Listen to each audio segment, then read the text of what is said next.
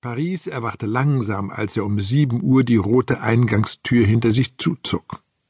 Eine Glasscherbe fiel zu Boden. Er schaute hoch und sah das zerbrochene Fenster über dem linken Türflügel. Mit einem Achselzucken lehnte er sich über den Sitz seiner Vespa.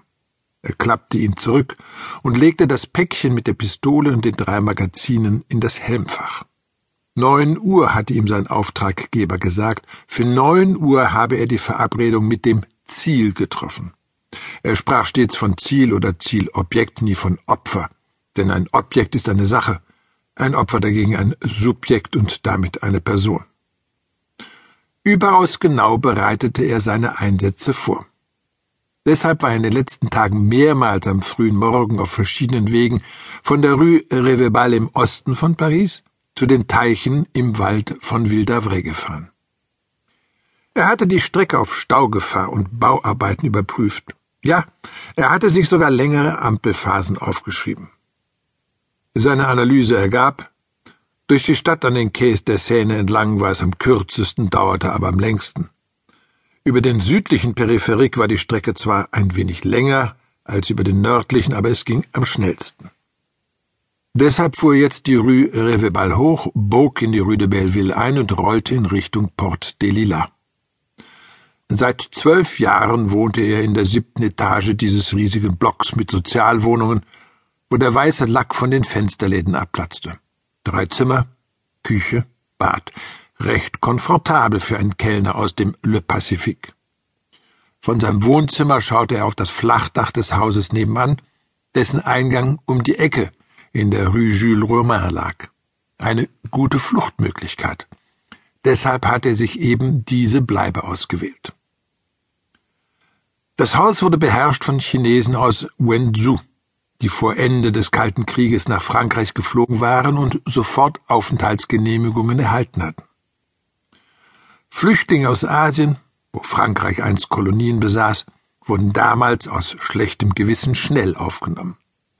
Er dagegen war erst später aus der nordchinesischen Gegend Dongbei, einst Mandschurei genannt, nach Paris gezogen. Doch inzwischen waren die Behörden kleinlich geworden. Aufenthaltsgenehmigungen waren rar und er hatte keine mehr bekommen. Im Chinatown von Belleville aber half man sich gegenseitig. Die Chinesen aus Wenzhou gaben den Chinesen aus Dongbei Arbeit, allerdings zu wahren Ausbeuterlöhnen, denn sie hatten ja keine Papiere. Er und tausende seiner Landsleute mussten deshalb als Schwarzarbeiter jeden Drecksjob zu miesen Hungerlöhnen annehmen, um zu überleben. Die Wohnung hatte er als Flüchtling aus Dongbai auch nur bekommen, weil die aus Wenzhou stammende Madame Li, seine Chefin und die Besitzerin von Le Pacifique, das Appartement gemietet hatte. Da er unter Decknamen lebte, hatte er sich bei der Auswahl des falschen Namens einen Spaß gemacht.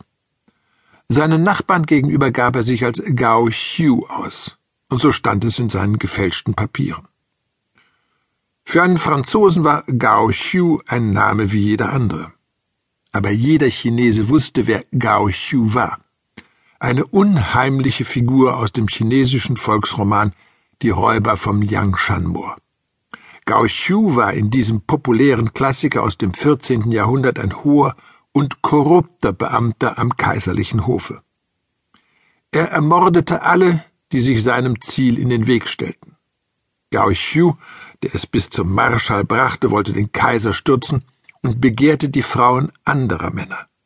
Und weil sie seiner Lust im Weg standen, verurteilte er diese Männer zum Tode. Vor jemandem, der sich Gao Xiu nannte, hatten selbst hochnäsige Chinesen aus Wenzhou heute noch Achtung. Es wird ein schöner Tag, dachte Gao Xiu. Am Abend zuvor war er noch um die Ecke gegangen, wo die billigen chinesischen Mädchen den Beruf ausübten, den sie auf der Straße stehen nannten. Das gehörte zu seiner Vorbereitung. Er hatte nicht lange gesucht, bis er Yuan Yuan fand. Auch sie stammte aus Dongbei. Er gab ihr zwanzig Euro. Die aufgehende Sonne färbte die spärlichen Wolken im Osten blutrot. Doch als er auf den Peripherik einbog und sah, dass eine lange Schlange von Lastwagen die rechte Spur blockierte, fluchte er nur kurz und schlängelte sich geschickt zwischen den Fahrspuren durch.